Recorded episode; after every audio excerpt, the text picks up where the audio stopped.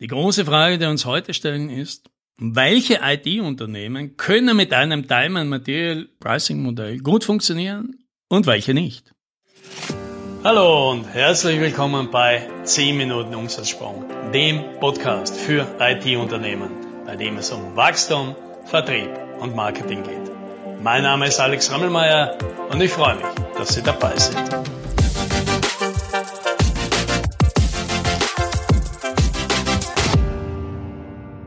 Heute möchte ich mal ein paar von meinen Erkenntnissen mit euch teilen, die ich jetzt in den letzten vielen Jahren gewonnen habe, in denen ich mit sehr vielen IT-Unternehmen zusammengearbeitet habe, ja, unterschiedliche Größen und unterschiedliche Spezialisierungen und teilweise auch unterschiedliche Geschäftsmodelle. Und was mich dann immer interessiert, sind so ein bisschen die Zusammenhänge natürlich, welche Unternehmen sind jetzt wirtschaftlich erfolgreich von denen, ja, und welche Charakteristika haben die? Und jetzt sage ich natürlich gleich, ja, der wirtschaftliche Erfolg ist natürlich nicht das Einzige, an dem man so Unternehmer bewerten kann. Das muss halt jeder, der so ein Unternehmen hat, natürlich selbst bewerten. Aber so ganz ohne, ja, also das habe ich dann tatsächlich noch nicht gesehen, dass Leute, die immer nur mit der schwarzen Null daherkommen, dass die wirklich glückliche Unternehmer sind, weil da ist halt doch immer wieder Zeiten von viel Stress und man kommt eigentlich aus diesem Hamsterrad dann auch nie wirklich gescheit raus. Ja, also so, man muss nicht reich werden mit so einem Unternehmen, aber ein solider Gewinn der sollte halt trotzdem drin sein. Und wann kommt der zustande? Und ich habe festgestellt, es gibt so ein paar Archetypen von Unternehmen, in denen das in der Regel, ja, trotz einem Time Material Modell, gut funktioniert und bei welchen das nicht funktioniert. Ja, und die gehen wir jetzt mal durch. Modell Nummer eins, das ist so das ganz kleine, feine Boutique-Unternehmen. Ja, das kann im einfachsten Fall ein Freelancer sein.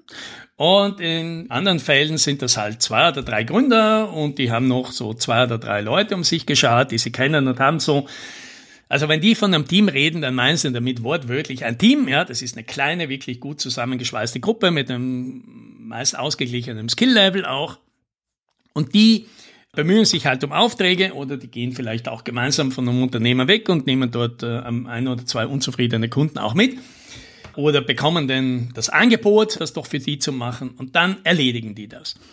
Und dann arbeiten diese, dieses kleine Unternehmen, also praktisch wie, adäquat wie eine Gruppe an Freelancern, für ein oder mehrere Kunden. Und das kann tatsächlich sehr effizient sein, weil, naja, in so einem Unternehmen gibt es kaum Kosten.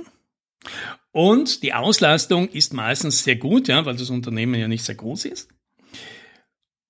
Und selbst bei, ich sage jetzt mal, bei einem durchschnittlichen Einkommen zahlt sich das unterm Strich ganz gut aus. Ja, können wir ja kurz mal durchrechnen. Nehmen wir mal an, so jemand, der schafft es, einen Tagessatz zu vereinbaren von 700 bis 800 Euro. Ja, das ist ganz solide, aber das ist jetzt auch nichts, äh, was man noch nie gehört hätte in der IT-Industrie. Und jetzt rechnen wir das einmal auf, ja, mal 20, 20 Arbeitstage im Schnitt im Monat. Dann sind das 15.000 Euro im Monat mal 12 sind 180. Da kann man ein bisschen was runterrechnen, ja, für Urlaub und so weiter, ja. Und auf der anderen Seite stehen die Kosten. Das sind natürlich die Kosten für die Person selbst. Ja, die bezahlt sich selbst vielleicht ein Jahresgehalt von, sagen wir mal, 75.000 Euro. Und da kommen natürlich noch einmal, weiß ich nicht, 25.000, 30.000 Euro Nebenkosten dazu, ein bisschen was für Equipment und Büro und so weiter. Aber da sehen wir jetzt immer noch, ja, auch wenn wir das konservativ rechnen, da bleiben immer noch solide was übrig. Ja, also dass da zum Schluss 40, 50.000 Euro noch übrig bleiben, das ist jetzt nicht ungewöhnlich und das entspricht dann schon einer Marge von 25 bis 30 Prozent. Und das ist natürlich schon ganz okay. Und solange dieses Unternehmen in dieser Größe bleibt, kann das auch ziemlich gut funktionieren. Es ist ein relativ robustes Modell.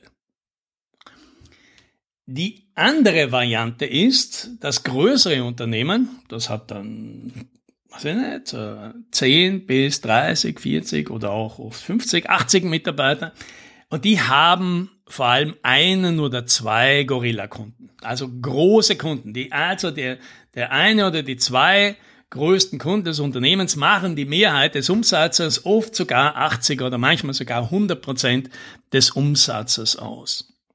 Und das ist auch ein überraschend effektives Modell, weil was dieses Unternehmen in der Regel kann, ist auch wieder sicher leisten, es hat eine gute Auslastung, weil das Unternehmen kommt ja meistens nur dahin, weil das eben auch klein angefangen hat, aber die Kunden, die sie betreuen, die in der Regel große Kunden sind, von den Leistungen halt überzeugt waren und immer mehr nachgefragt haben und gesagt, hat sie nicht noch ein paar Leute, noch ein paar Leute. Und dann haben diese Unternehmen einfach mehr und mehr Leute eingestellt. Das war ja relativ risikolos, weil sie wussten ja genau, wer diese Person abnimmt. Der Kunde kauft quasi diese Mitarbeiter ja pauschal ab, weil der betrachtet dieses Unternehmen ja mehr oder weniger als eine outgesourcete Entwicklungs- oder IT-Abteilung und arbeitet mit denen eben außerintensiv zusammen. Und das ist natürlich auch ein sehr effektives Modell, weil dieses Unternehmen trotz der Größe spart sich ganz viel von den Nebenkosten. Ja, die brauchen kein Marketing, die brauchen kein Sales. Die haben relativ wenig Koordination intern aufzuwenden, weil mehr oder weniger die meiste Koordinationsarbeit eh vom Kunden gemacht wird. Man braucht keine Produkte entwickeln, man muss sich intern nicht wahnsinnig abstimmen, weil das mehr oder weniger lautet die Devise einfach, mach einfach das, was der Kunde will. Und das heißt, man hat auch weniger Rechnungen im Monat. Also die ganze Arbeit kann eigentlich nebenbei gemacht werden. Die einzige größere Aufgabe ist, dass man die Leute, die halt das Unternehmen verlassen, mit, im Recruiting mit neuen Mitarbeitern befüllen kann. Ja, das ist die größte Schwierigkeit. Alles andere ist verhältnismäßig einfach.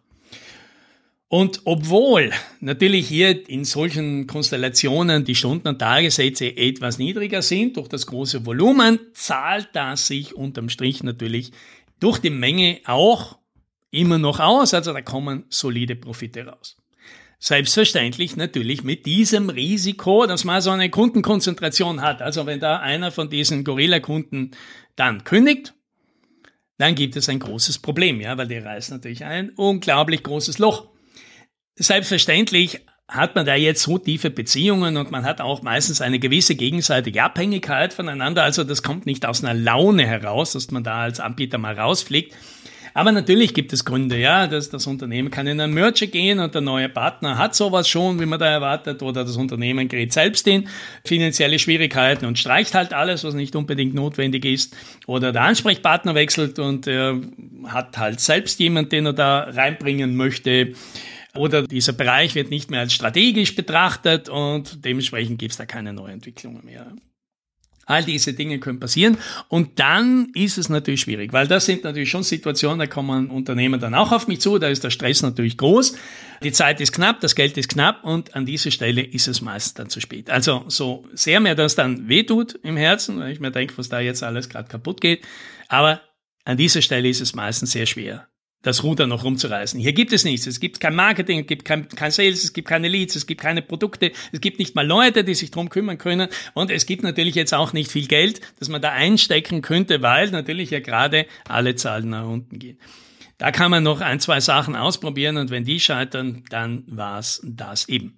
Und deswegen wollen sich vielleicht eben manche auf dieses Szenario nicht einlassen und stehen jetzt vielleicht noch da wo sie ihr kleines, feines Team haben und denken dran, ich könnte ja wachsen. Und wenn die jetzt mit ihrem Modell, das sie jetzt haben, weiter wachsen, dann landet das Unternehmen fast sicher immer in den gleichen Schwierigkeiten. Weil was wird jetzt passieren? Das Unternehmen rekrutiert mehr oder mehr Mitarbeiter, die es mit dem gleichen Time and Material Modell zu den gleichen Stundensätzen und Tagessätzen den Kunden verkaufen will. Aber was das Unternehmen feststellt ist, je größer es wird, desto mehr Leute müssen sich plötzlich um andere Dinge kümmern. Ja, wenn ich nicht eben ein, zwei Gorilla-Kunden will, dann muss ich mich um neue Kunden kümmern. Ich brauche also ein Marketing, ich brauche also ein Sales.